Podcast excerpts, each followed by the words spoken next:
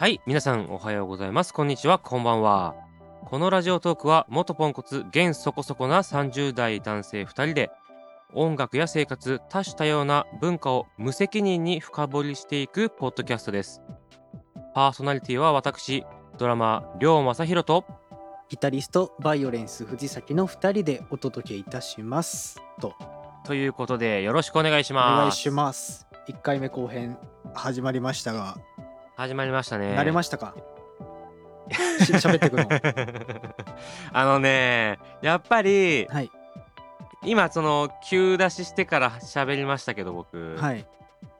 まあね 緊張するねこれね。緊張してね止まりがちなんだよね。そのそうそうそうそうそう。あすごく考えちゃってそう。止まりがち。止まりがちだしまあこれテイク2ですもんね。そうなんですよ。テイク2テイク2まあでもね気をを取り直してっていうかねまあ自然体でね、できればあのできたらいいなと思ってるんで皆さんお付き合いよろしくお願いします、はいお願いしますと。はい。ということであのー後編のテーマをですねあの引き続き音楽の残し方なんですけれども、はい。今回ちょっと目線を変えて、はいえっと音楽の残され方？えつまり、まあ、ユーザー僕たちも音楽ユーザーとして聞くわけですけどはい。どんな形で残っているとどういう体験ができるのかなとか。はい。例えば、えーデータで残されている、まあ、iTunes とかで、まあ、買ったりすることとかはい。月額制のサブスクリプションという内容でこう買う。うん。で、うん。あとまあ CD 屋さんに行って CD をゲットするその流れから込みで CD であとカセットテープとかレコードなんていうのもあると思うんですけどそれぞれはい。きっと聞くシチュエーションとかが違うと思うんですよ。手に入れるまでとかもそうだし聞く場所とかも変わってくると思うんで。うん。それのねそそれぞれの良さをまあそうだそうだ、うん、良さをね。語っていってそう。良さをね俺はこれが好きなんじじゃ、うん、そうそうそうそうそう、うん。っていうのをやってでもし触れたことのないこの媒体があったら、ぜひねちょっと触れてみるきっかけになってくれたらなと思うのでそそういう話をできたらとと思います。うん。よろしくお願いします、うんいい話うんしましょうね。いい話しましょうね。そうですね。はね。い。はい。はい。はい。で今言ったそのサブスクとか CD レコードとかの中で藤君って一番使ってるのって何ですか？今現在は、えー今現在はやっぱサブスクなんですがうんうんうん。まあ時点データでしたねはいはいデータですはいはいはい。データです。あのー2年前まではもっぱらデータ派ですね。データ派。えっとデータ販売を購入するってことですね。そうそうそうそうそう。データ中でしたが、はい、うんうんうん。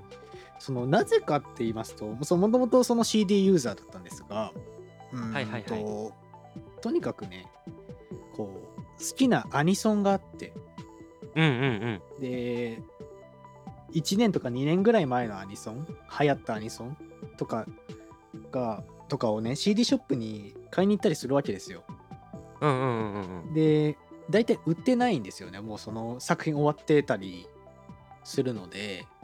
はいはいはい。売ってなかったりもう売り切れてたり、うん、うんうんうんするわけで、でそう例えばシングルとかを、あのー CD ショップさこうはしごしてさ探すの大変じゃないですか。確かにね。うん、それはある。でかといってやっぱ僕たちミュージシャンなんであのあんまりうん。中古ショップで買うのってさ、そう中古ショップで買うとさ、アーティストに入ってこないじゃんレーベルとかにお金って。なるほどね。でしょ？確かに確かに。うんそうん。ん俺はこの推しの声優を応援するんだって思ってちゃんと 正規のショップでね買いたいわけです。アニメイトとかでね。ああなるほどね。なるほどなるほどなそうそうそう。るほど。そう。で売ってないとで売ってないなーって思って、で、それでデータを買うようになったね。公式の販売サイトとか、はいはいはいはいあモーラとかさ。あのレコチョクとか iTunes とうか、ああいうので。でしかもそのモーラっていうところはハイレゾがデータで、データで売ってて。あすごいね。そう。でアニソンってねハイレゾブームがあったんですよ。ちょっと前まで。ちょっと前今もあるけど。そう。うんうんうん。めちゃめちゃ高音質で聴きたくてデータで買うようにもなってなったね。うん。そのさあのー俺あんまりハイレゾ音源っていうのに触れたことがなくって、はいはい。普通のそのデータの音源とハイレゾってやっぱ違うの？あの解像度が違って、うんうんうん。あのーほら今のさテレビって 4K 無画質、まうんうん。あ、そういうのに近い近い。鮮明あなるほどね。だ要するに上の音高い音とかがもうもっと綺麗に聞こえるあの、うんうんうんうん。ちょっと歪んでなんかこれ歪んでるなって例えば CD とかの時にさこうこのちょっと歪んでる感じあるなって思ったのが、全然歪んでなくてもうなんかもう解像度高く聞こえる、はいはいはいはいはい、うん。なんか CD で弾くとこのボーカルちょっと歪んでてかっこいいなって思ったけど実はこのねハイレゾで聞くと歪んでなかったんだって、ああそういうのもあるんだね。そうこのシンバルとか実は歪んでなかったんだとかめっちゃキラキラしてるとか、うん、あそこまで変わるんだ。そうちゃんとそのヘッドフォンアンプとかこだわったり、まあ、そこそこの対応してる機器で聞いたりするすればうんうん、うん、いい感じに聞こえる、対応してないそのヘッドホンだったりイヤホンだだったりするとあまり変わんないんだけど、うんうんうんうんうんうん。あのハイレゾ対応今多いもんねでもしあのあもう全然ちょっと前から、ね。昔から昔からっていうか何年か前から全然あるからさ、うん、そうだよね。うん、それこそスマホでもさ今対応してたりプレイヤーがスマホの標準のプレイヤーで対応してたりするんで、ううんうんうん。そうそうそう。それやっあてそんな違うんだね。入れて楽しんでたりしたね。特にそうアニ特にアニソン界隈はもうハイレゾブームがすごかったので。へえ、うんはい。そうなんだ。そうです。うん。そのさハイレゾってさやっぱそのデータじゃないと難しいの？CD だと無理？あもう情報量として多分 CD に入らないので。そうなんだね。そう。データになるね。うんうんうんうん。ということはうんうんうんなんだろう。まあ普通に聞くんでもいいけどデータだとそのハイレゾっていう要は1ランクこう高音質の音楽をうんうん。聴きたいっていう時には、うんうん。こう必須条件になってくるわけだ。そうそうそうそうそうまあ好みもあるありますがそうそうそう。うん、まあうん。高解像度って高音質ってことだよね、あいいね。いいね。まあ、だがしかしその例えばロックだロックだとさ鮮鮮明に聞こえすぎてもあれなのでまあそこ好みだとは思います、はい。はい。わかりました。ありがとうございます。はいデータ聞いてましたね。はい。なるほど。はい。お次は。サブスクはどう？サブスク。サブスク？んうん、そのずっと話してるけど多分サブスクはまあ僕たちも完全にもうサブスクしか使ってないんじゃねえかってぐらい そうね。使ってますよだってさ月額980 80円でうんいろんな音楽聴けるってコスパ良すぎない？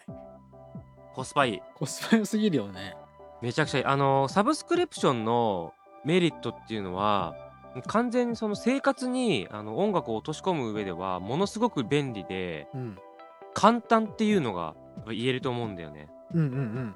うんうん、ここはやっぱ僕魅力的で俺も使わせていただいてるんだけどはいはいはい。まあ一つあのプレイヤーとして言うとやっぱり若干の音音質うんうんうん。については気になったりはすることはあるけどあるね。でも今もでもサブスクそうプレイヤーってね実はね皆さんあの聞いてくださいね。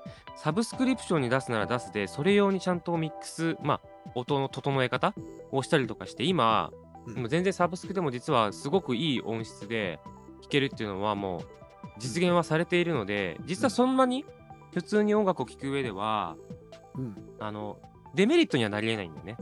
なんないねうんうん、そうそう。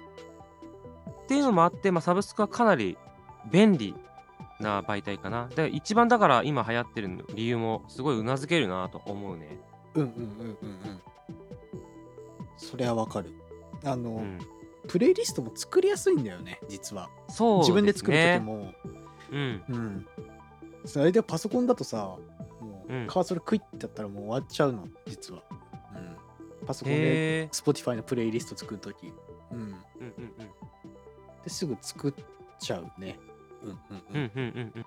であとはあれだよね、ああの、とね。サブスクはさ、あのなんだっけ、アルゴリズムがあるじゃない。サブあスクの場合。るね。うんその話もちょっと聞きたいな。ああその再生履歴とかでさ、うん、あなたの好みこれじゃないですか？って AI がさこう抽ね出してくれるので、でそれ大体もう怖いぐらい当たってる パターンが多いので えなんで俺のことをそんな知ってるの？ストーカーですか？みたいな。わかるわかるわかる。え俺の気になってたアニソン組み込んであるこのプレイリストにみたいな。い怖やみたいなすごい優秀だよね。優秀だね。優秀。変な話だからそこに便利性もあってさ探さなくても勝手におすすめしてくれるっていうさそう。あれがすごいよね。うん、あのー受動的でいいっていうかうんうん。時代に合ってると思うよ。だってさもう本当にさ情報量多いじゃない？もう現多いね。現代はうん。あれですよ。だってさ倍速で、あのードラマとか映画とか見る人いるんでしょ？いるみたいだね。いる俺やったことないけどうんいるいる。うんなんかテレビとかもね、うん、そうやって見てる人いるっぽいんだけどそんぐらいね、なんかもう時間が貴重で 情報量が多い時代になってるので、うんうんうん。自分から探しに行く労力とか、うん、体力とか、うん、あまり避けないっていうのもあるんじゃないの？ライフスタイル的にね。そうだねだから今のその現代人のライフスタイルにもしかしたら一番合ってるのはサブスクリプションかもしれないっていうねそうそうそうそう。とてもフィットしてると思いますね。はい。うんサブスクはそんな感じですかね。そのそうサブスクがその一方で俺真逆にあるのがうん。レコードだと思っていてうんうん。これちょっとね俺すごく語りたいの語ってください、語って。うん。あのねレコードって何がいいかってあの文化そのものがちょっと残っているっていうのがすごく素晴らしい点なんですよ。うんうん、うん。何かっていうとあのもちろん僕あの家に簡単なレコードプレイヤーとレコードの版が、まあ、EP とか LP とかって言い方するんだけどうん。あるんですけどでそれでもちろん聴いたりもするんだけどうん。一番の醍醐味ってジャズ喫茶とかカフェとかに行って、はいはい。えっとコーヒーとかさうん。そういういい飲み物とうん。えーなんだろうなそこにこだわりを持ってこううん音を出すスピーカーだったり、うん。うん。お店の雰囲気とかうん。うん。を作り込んである場所で聞くっていうのがものすごい好きなんですよ。あ、もうシチ、シチュエーションに最適な。そうそうそうそう。はい。であのーこれがどういうことかっていうとはい。サブスクリプションで音楽を聴く時っていうのは、はい。あのある種こう日常に溶け込んでいる生活の一環として通勤とか、えっと仕事の後の余暇を過ごすとか、うん、うん。そういう時にはすごく最適なんだけど、うん。あのその生活からちょっと離れて自由な時間だったり、こう体験そのものを楽しみたい時間が取れた時に行くっていうのにすごくおすすめなのねいいですね。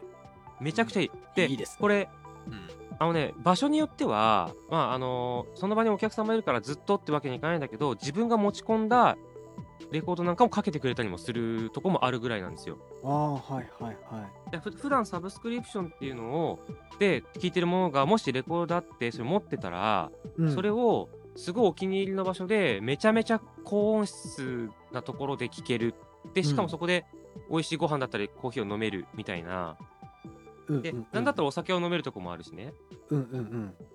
で結構ジャンルで言ったらジャズとかが多いんだけど全然普通のポップな音楽から、まあロックもレコード版はあるしうん。ヒップホップなんかっていうのも全部あるから実はね実は出てるの出てる出てる。あるんですようん。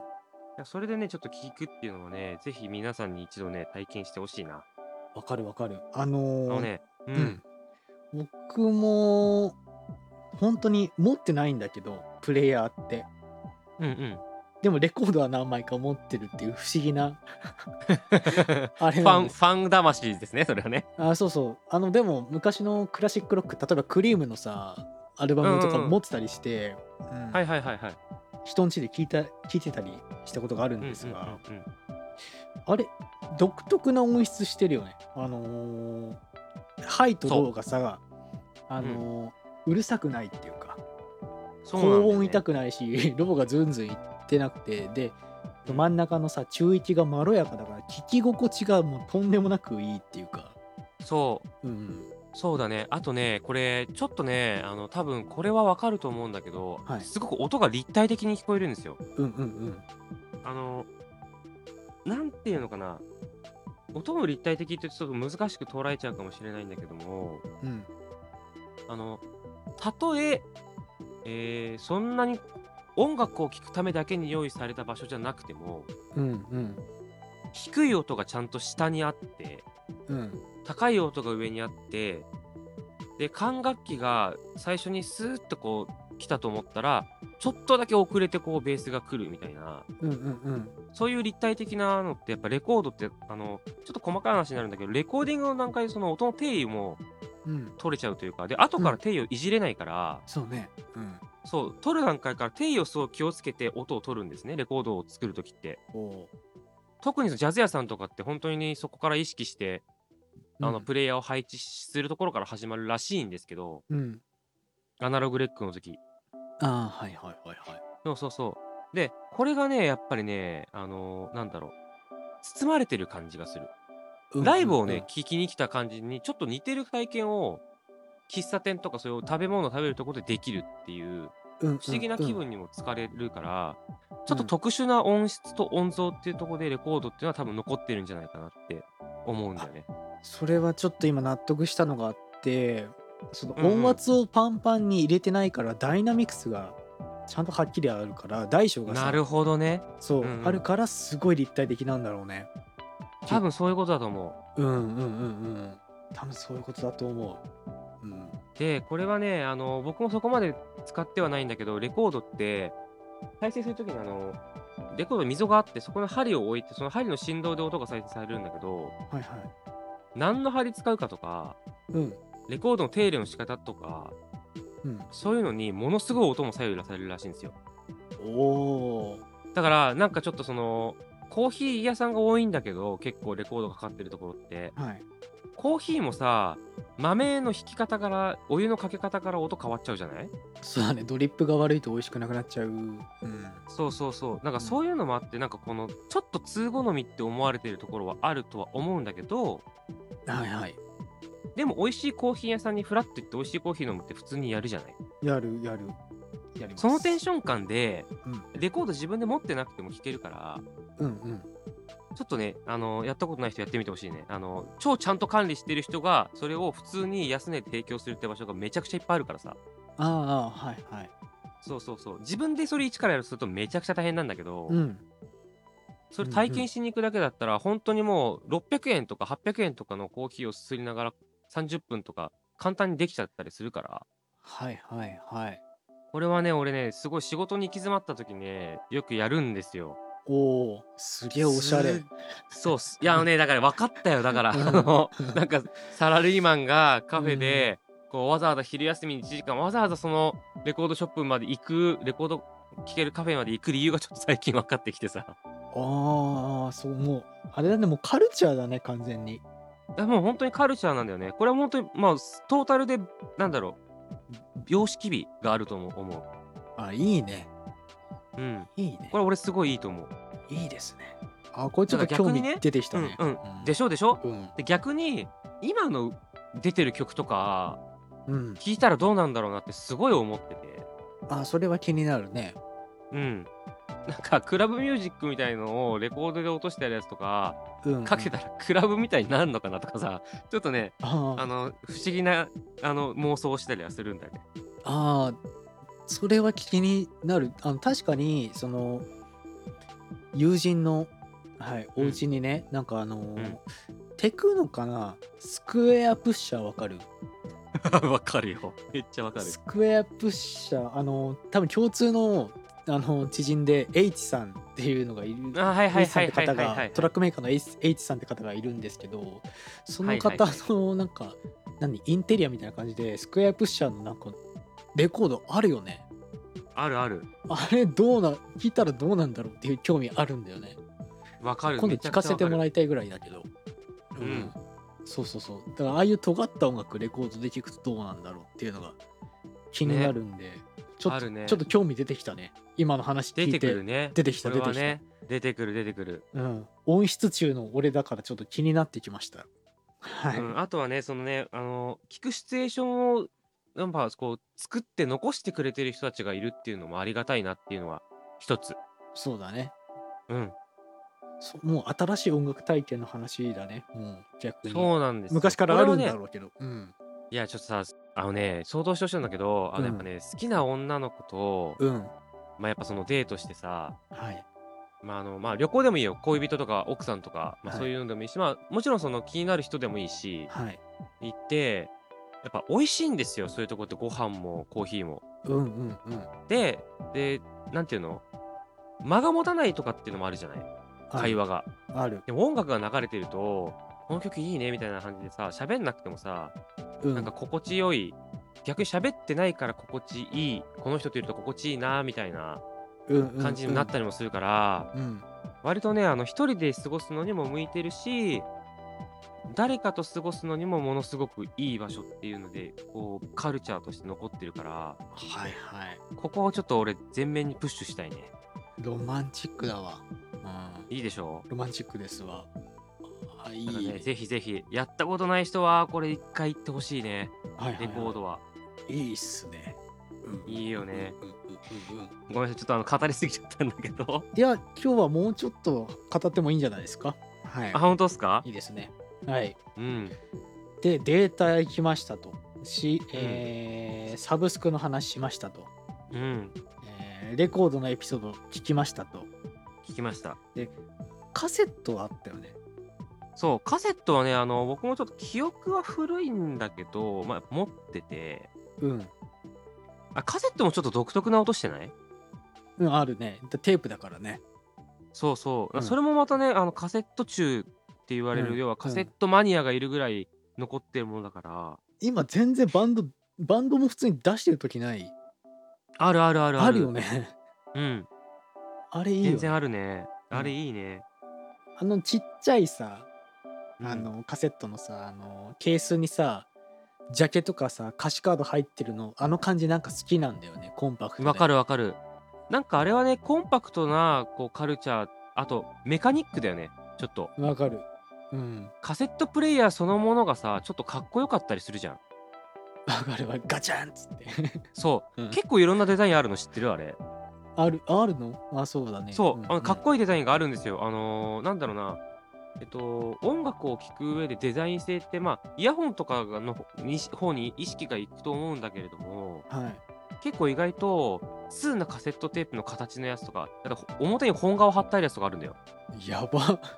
そう、結構高級なカセットプレイヤーだと、皮やばい。ほんと数、そう、数万とかするやつもあるし、うん。その、プレイヤーによって音が変わるかどうかまではわからないんだけどさ、うんうんでもなんかね、あの、持ってるものとしてちょっとかっこよさっていうのはあるんだよ。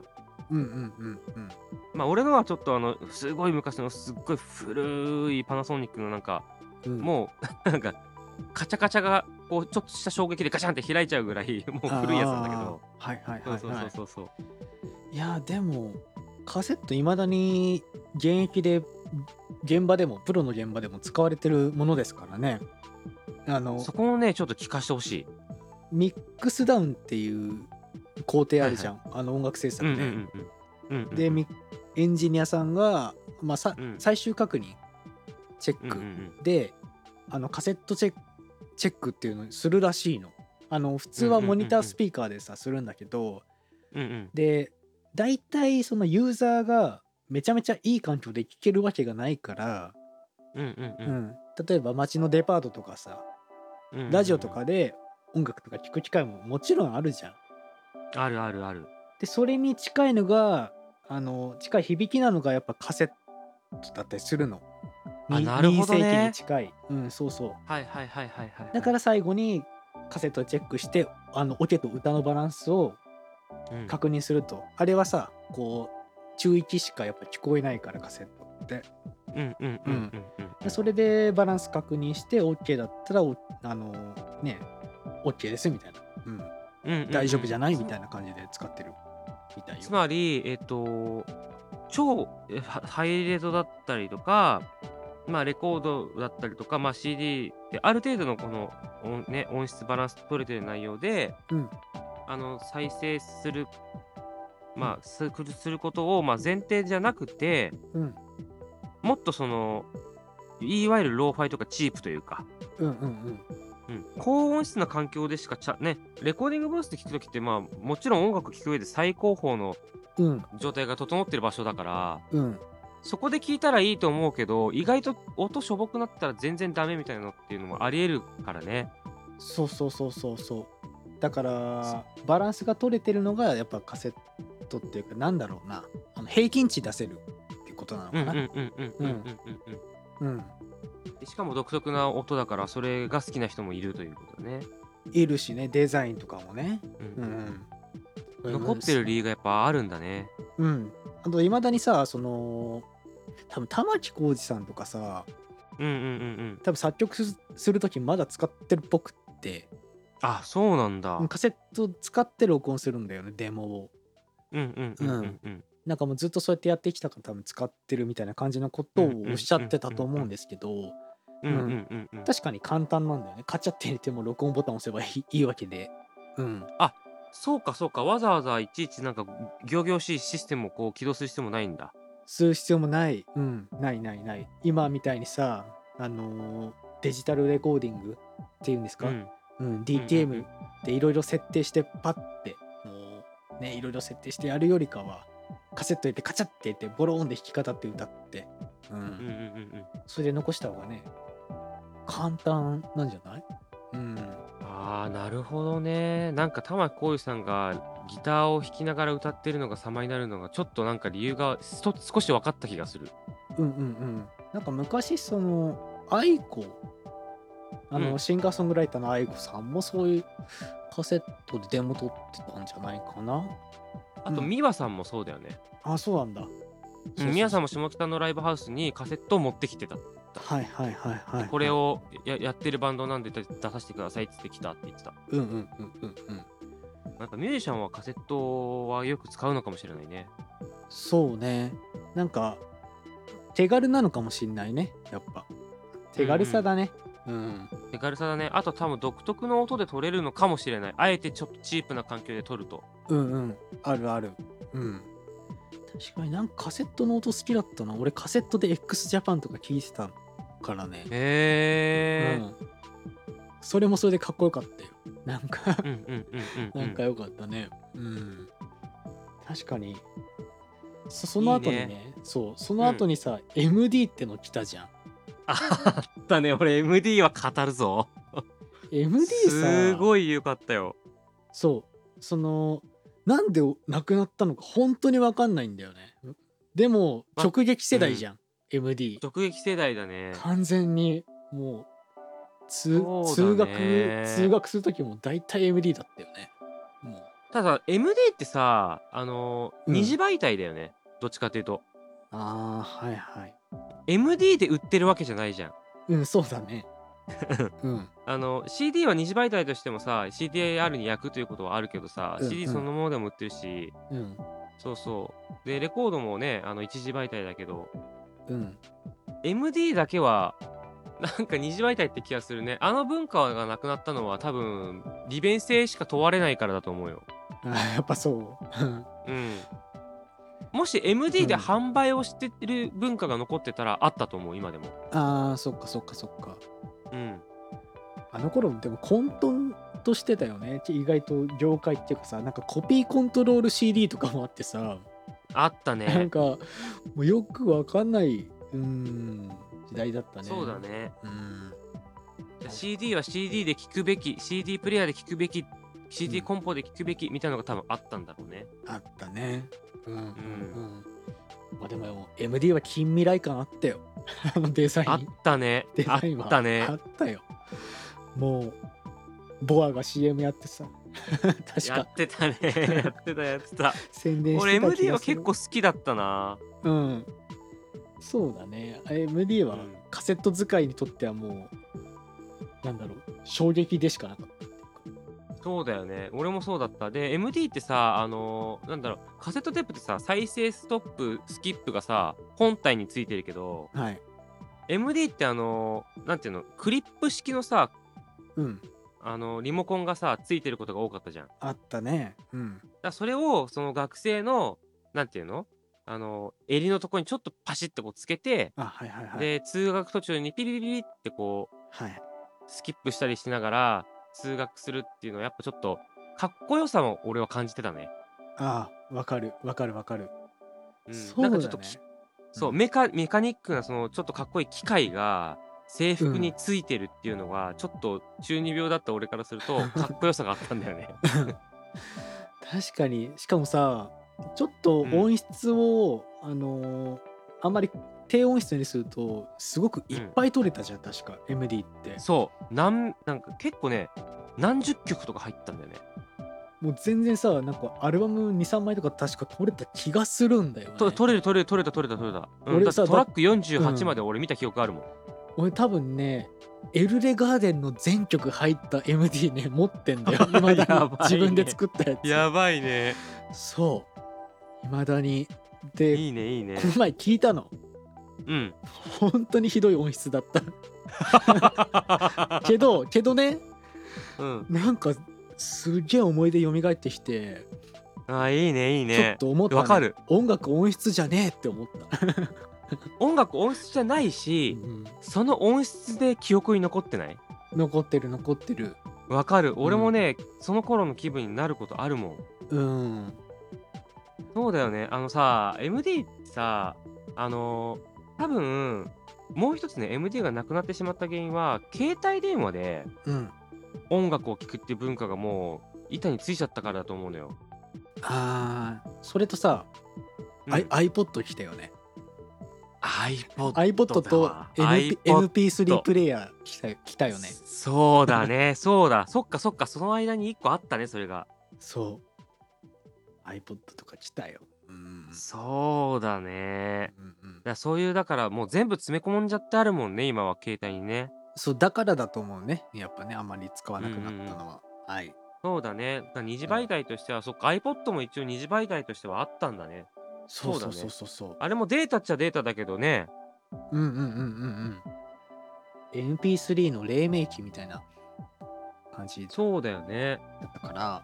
うん結構。わかるわかる。うん、俺は持てなかったんだけどね iPod なんか。俺はね買えなかった。なんかうん、iPod 持ってたな。持ってた？うん。ただちょっと MD よりは操作性が悪かった。うんうんうん。うん、なんかあの MD ってその入ってるカセット変えればそのアーティストになるんだけどはいはい。たくさんの曲を持ち運ぶっていう上ではすごく便利だなとは思って使ってたけどはい。ちょっと難かったんだよね操作がそうだよね。なんかあの丸いさうん。ななんだろうタッチパネルって言えばいいのかわかんないけどうん。でくるくるくるくるくるくるってやるのがちょっと俺は苦手だったね。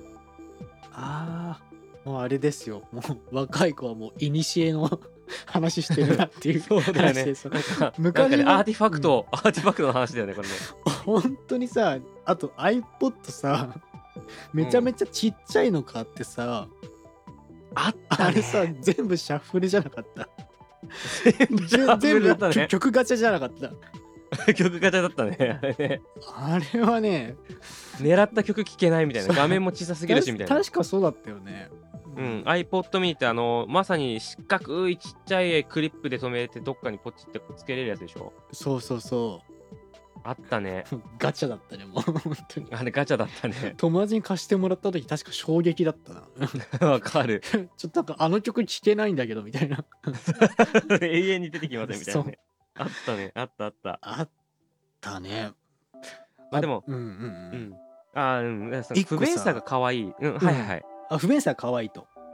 うん。あっていうのもあるよわかるわかなと思ってるわかるうんうんうん。あさ一個忘れてたんですが、はいはい。あのレーザーディスクって何ですか？ちょっと待って俺それ知らないんだけど。ちょっと何それ？今調べてるんですがはいはい。レーザーディスクは直径30センチのディスクに両面で最大2時間の映像を記録できる光ディスク規格である。これなんかさえそんなのあんの？これレーザーディスクってうん。音楽そう通ってないよね音楽あん音のかな？楽とかゲームとかみたいよ。もうねだからそれ分からないのでちょっとそれこれ CD みたいなやつじゃないの？そう。だからちょっとねうん。掘り下げてみようかなって思う。あの違う回で。レーザーディスクあって何ですか？いいねいいねいいねいいね。いやだっさちょってと勉強して。さうちらの上の世代のさ、うん。あのバンドマンの方からさうん。たまになんかレーザーディスクとか聞かない？えー、俺レーザーディスクっていう単語自体をちゃんと聞いたの初めてかも。本当に？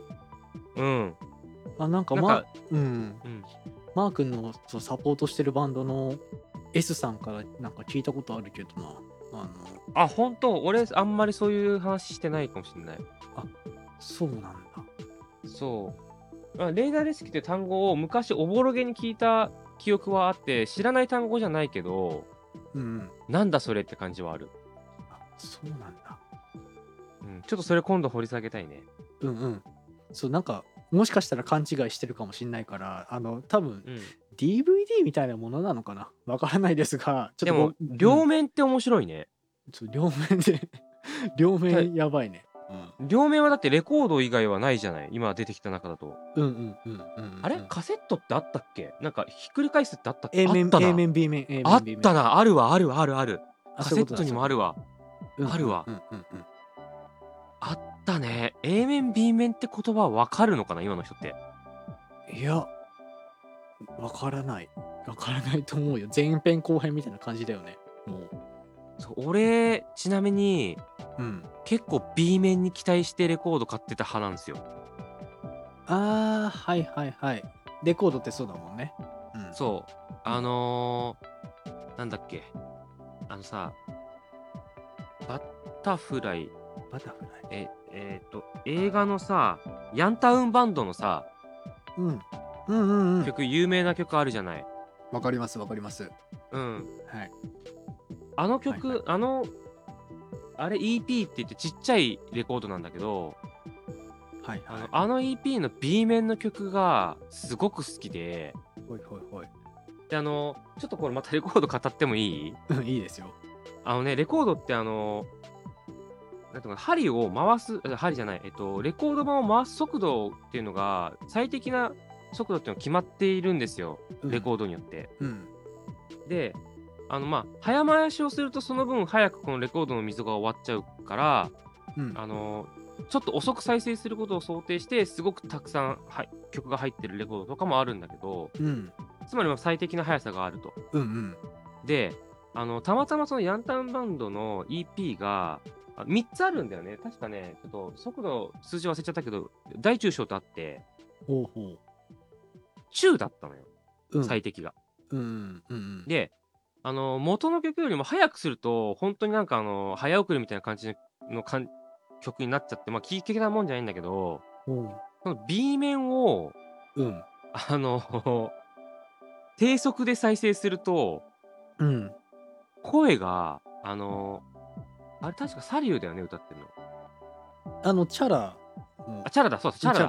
チャラだ。チャラだうん。チャラだ。あごめんサリューはリリリー・シュシュだわ。ごめんそうそうリリー・シュシュね。うんうんうんうんうん。チャラの声が低速にするとトム・ヨークになるの。トムヨレディオヘッドのね。そうで曲の曲調とかギターの音とかもめちゃくちゃレディオヘッドになって。そうなんだ。もうめちゃくちゃかっこいいんすよ雑学だね。そうあのね俺結構そういう風に一時期さ誰々の曲を0.7倍速にすると、あのーあるね。平井堅になるとかさあったじゃん。あったねあったねなんかその感じで、あのーチャラは低速にするとトム・ヨークになります。レディオヘッドが誕生するんでそう。そうなんだ そう。これちょっとあの、明日使える無駄知識なので、ちょっと持ってる人ぜひやってみてください。早すぎたレディオヘッドっていうそうそう。ことだねで、しかもめちゃくちゃかっこいいから。そうなんだそう、めっちゃくちゃかっこいい。めちゃめちゃなるほどそいや小畑ってすごいんだなう。すごいっすね。はいそこまで想定したかもしれないね。わからないですがはいうん。そうかそうかじゃあ残すメディアは、えー CD CD ですね。CD とはいやっと CD 行きましたよはい、行きましたね。来ました CD もちょ、まあ、直撃ではないですけどもうんうんうん。もう物心ついた時からあったメディアではあるね。ではあるうん、うんこれもちょっと僕の話していいですか？うんこうデーもちろんタを最初僕データにさ移行したっていう話したんだけど、うんう。うんん、そのデータ派になるまではやっぱ CD ですよね。うんまあそうですよね。そう。だって物心ついた時からあって、まあ、それが当たり前当たり前だっった。うんでそのバンドでさライブの会場行く時あのー結構チーフあの東京に行くことが多くてあの僕千葉在住。なんですけど東京に行く時車使うんですよあの機材がいっぱいあるから。はいはいはいはい。で、まあカーステってやっぱ CD 聴けるじゃん。うん聞ける聞ける。そうだから CD ばもうそういうの選択肢しかなかった。うんああ、なるほど。カーステに使えるから CD を買ってたってことか。そうそうそうそうそう。他だってラジオかさ、その MD、そう MD のうんうんうん挿すとこあるんだけど、うん、なんか CD の方がさ、なんかすぐ持ってけるじゃん。棚から持ってって、持ってけ例えば、あーそう、ライブのさ、当日になって、あ、今日こいつ聞きてえ気分だみたいな。うんうんうんうんうんバーって持ってって、じゃあこれ聞こうぜみたいな。あいいねそれなんかうんうん。やっぱそこもさ、CD ってさそういう CD 自体にはさレコードみたいなその様式美っていうのはあまりない気はするけど、うん、逆に言うとその車だったりあと何があるんだろうな。なんかその CD をさ、あの聞くためにさうん、すごくいい設備を整えてる人とかもいたじゃない昔、うん、うん、うん。でそのデータで聞くよりはやっぱ CD の方が音質いいんだみたいな話をさ、まあ、して、CD を聞く環境を整えるっていう人もいるぐらいだから、うん。そういう方面ではさあるよね。やっぱその様式美って自分で作り上げれるものがねあるよね。うん、うん、うん。そうそうそうそう。カカーステいいね。カーステ確かにももよかった。カースもうカーステの思い出すごいよ。もう。いいじずゃんいいじゃん。片手ーっと聴いてたから、もう。うんうんうんうんバンド人生もう10年ぐらいやってるんですが、うん、うんうんうんうん。そそれでメンバーとさ、メンバーもなんか当日聴きたい CD とかを持ってきてカーステで聴き合うとかもあったね。行き帰りで。2、3時間かかるから。うんうんうんうん。そうそれも楽しかったし例えば、あのおすすめ曲をおすすめし合う時ってあるじゃん。この曲良かった、うんうん。このアルバム良かったって。で、うん。今だったらさそのサブスクのさ、うん。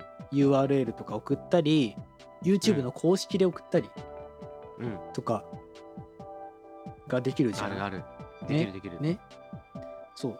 で CD の貸し借りって個人間でちゃんと OK なわけ、うん、うんうんうんうん。そうそうそう。で昔は今はさそのなんだろうサブスクとかにいっぱい曲あるからさ、すぐこう紹介できるけどさあの例えばコピー、うんうんうん。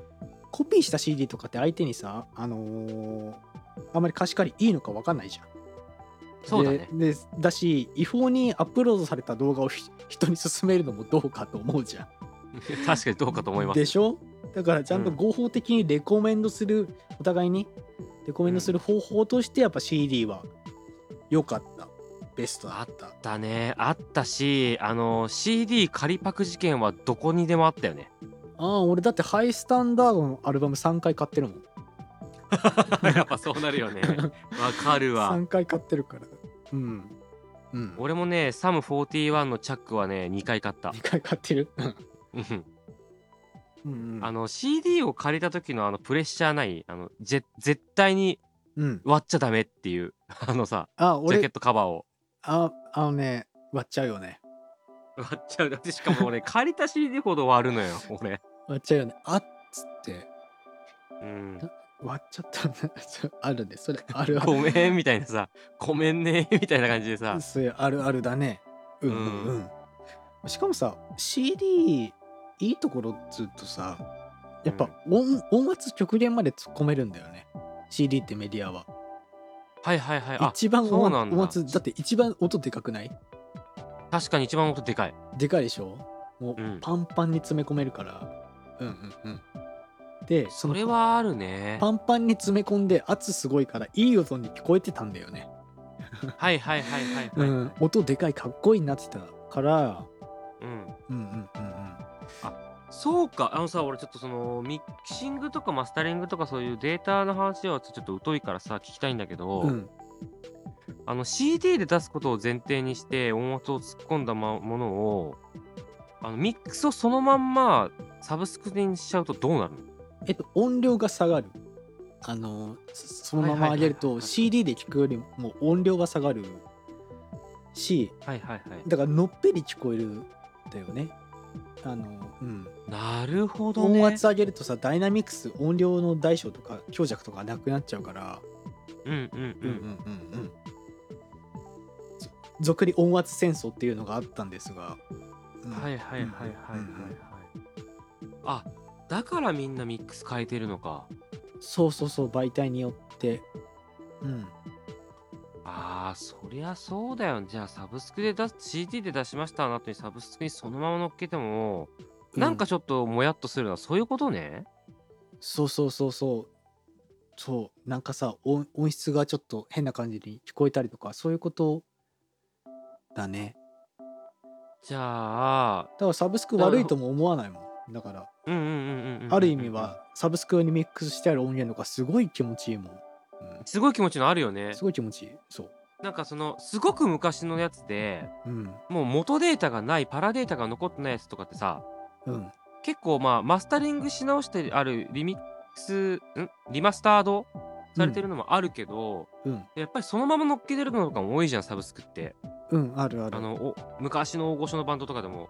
うんうんうん。なんかねだそれがねやっぱねあの俺どっちかっていうとその CD 最盛期のうん。全盛期の時のうん。バンドを聴くことが多いので、うん。どうしても俺なんだろうななんていうのかな CD で聴くかもしくはデータで買っちゃった方がうんうん。いいなって思って多分ね CD とちょっと近いぐらい音圧出せるのってデータだと思うんだけど。うんうんうん。そうねそうあのそっちでわざわざ買ってるのが多い。うんうんうんで逆に昨今のアーティストさんとかうん。サブスク流行りだして以降のやっていうのは結構サブスクで聴いても全然なんか音に文句がないからうんうんそれで聞くのはあるね、うんうんうん。でもその謎が今解けたよ。そうか。そういうことなんだ。そう。だからミックスとかマスタリング分けてるんだよねみんな、ってことはもしそのあサブスクで聞いてこれすごいかっこいいなって思ったバンドさんがうん。サブスクが出たのが何年ぐらい？えー、でも結構前じゃない？2015年よりか前ぐらいかな。そうか。じゃあ2000年代か。2000年代までに出たバンドでかっこいいの見つけてサブスクでしか聞いたことない人はうん。試しにデータか CD でちょっと聞いてみるともっとかっこいい可能性あるね。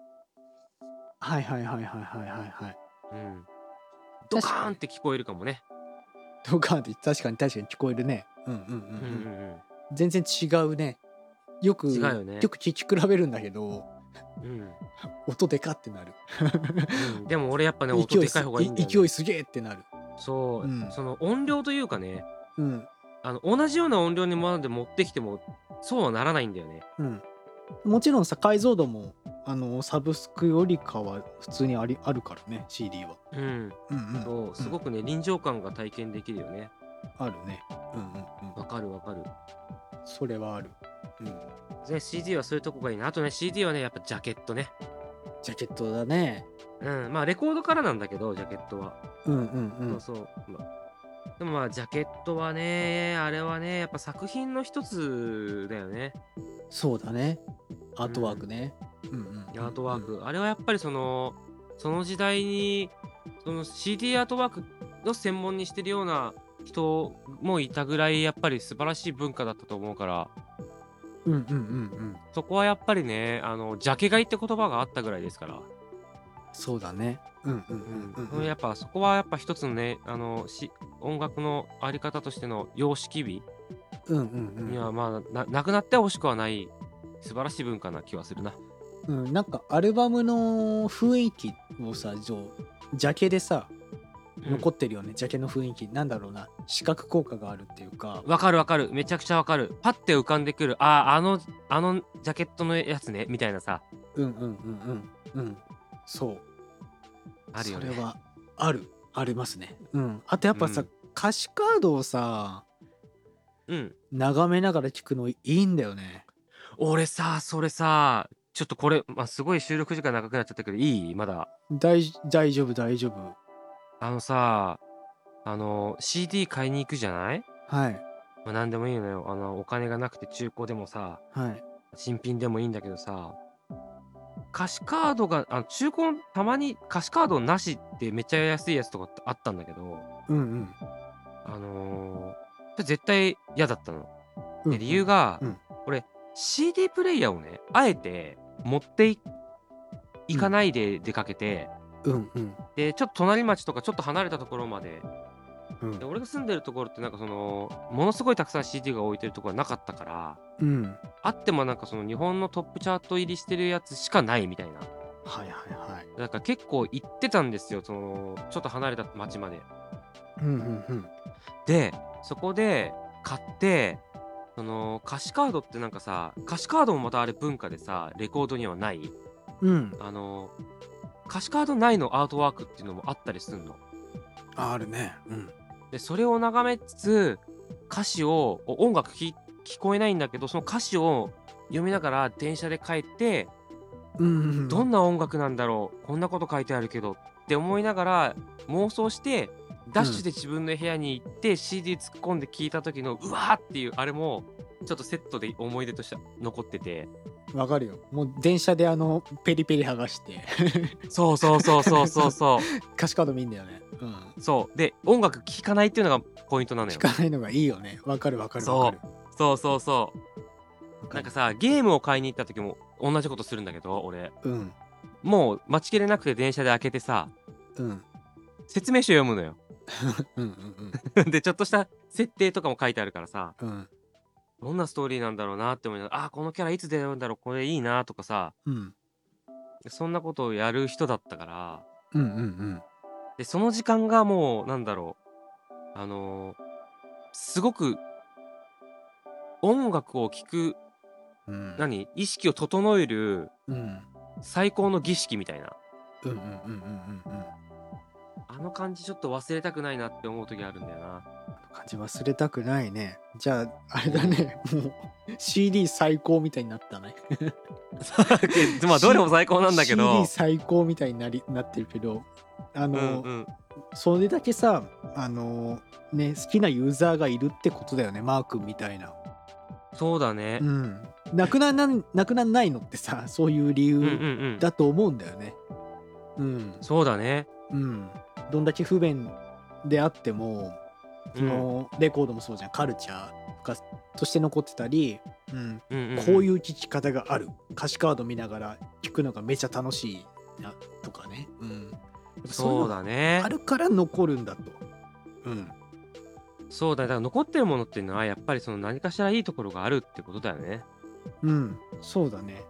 なんかそういうの考えるとあの自分たちのさ音楽の残し方っていうのが見えてくるんじゃないかなと確かに思いますよ戻ってきたちゃんとちゃんとつながったね。思いますよそうもっとつながりましたもね。っとアイデンティティを持って音楽制作しなくちゃいけないんじゃないんですか？あの音楽家たちはっていうのにちょっとねそうだね。引き締まりましたよ。うん、引き締まったね。僕もねちょっと近々やっぱり大きなレコーディングのはい。お仕事が待ってるんで。はい。多分多分 CD をまあその人たちは、はい。あのー意識してると思うんで、はいだからはい。何を意識してるアーティストなのかっていうのをうん。こう紐解いてみるとまた聴き方も変わるかもしれないよね。ああそうだね。ううん。ジャズ屋さんんなんかやっぱレコード意識してるからレコードで聴くと一番いいんだよね。うんうんうんうんうん。でも一方でヒップホップとかなんかも実はその昔はねあのヒップホップをこう生でライブする時ってレコードをチュクチュクチュクチュクやってたからうんうん。あのレコードだったりすると思いきや意外とがっつりサブスクとかデータの方が音いいとかもあるからおーおそうヒップホップってやっぱは早いんですよ。ヒップホップって文化にやっぱり傾倒していくのが早いからうんうん。あのなんだろう、うん。多分ねなんていうの何ミックスって言うんだけどなんかあのあえて低音をがバリバリって割れるぐらいまで上げるっていう特徴的なミックスがあるんですよ。あるね。ヒップホップとかって、うん。であれとかもやっぱり相当作り込まれてるからさうん。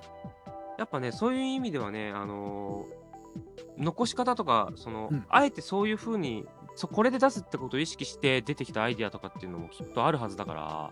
ああはいはい。音作りがもう変わってくるもんね。変わってきてるはずだと思うんだよね。だからそういうのもねなんか意識したいして作れたらいいなってね思いますよね。ああそうだね。楽曲のいろんな面が見えるもんね。そうそうそうそう媒そう。体が違うことによってね。そうそうそうそ確かに確かに。ういいね。うん。なんかそ見えてきたね。なんかそういうのに左右されてもいけいけないしうん、うん。いけないしなんかそういう可能性もあると。そういう音作りの可能性も広げられるっていうのはちょっと俺学びがありましたよ。あー素晴らしい。いいですね。ありましたよ。だからまあやりたいことやろうかなって思いました。はい。そうですね。皆さんやりたいことやって。そうでうん、うん、なんか知らない文化があったらとりあえず試してみると。そうだね。うん。楽しいから文化に触れるの楽しいですから。うん。どれも良さがあるということですね。はいいやー無責任に深掘りできた気がするぜ。そうだね。もうすごいできた気がする投ねげられた気がするぜ。投げっぱなしのねこのね。俺たちの戦いはこれからだ的な感じで そうだね。投げれた気がします、うん。でまあはい。聞いてくださった皆さんもねあのそれぞれのいい部分っていうのも投げまくっちゃったのでなんかはい気になるのがあったらぜひ生はい、活の一つに取り入れてもらえればと思います、はい、もう本当にここまで付き合っていただいてね ありがとうございました。ありがとうございました。はい。今回はこの辺でお相手はバイオレンス藤崎と両正弘でした。それでは皆さん次回もまたご一緒に。ロジカルームルームへ。揃わねー。揃わないね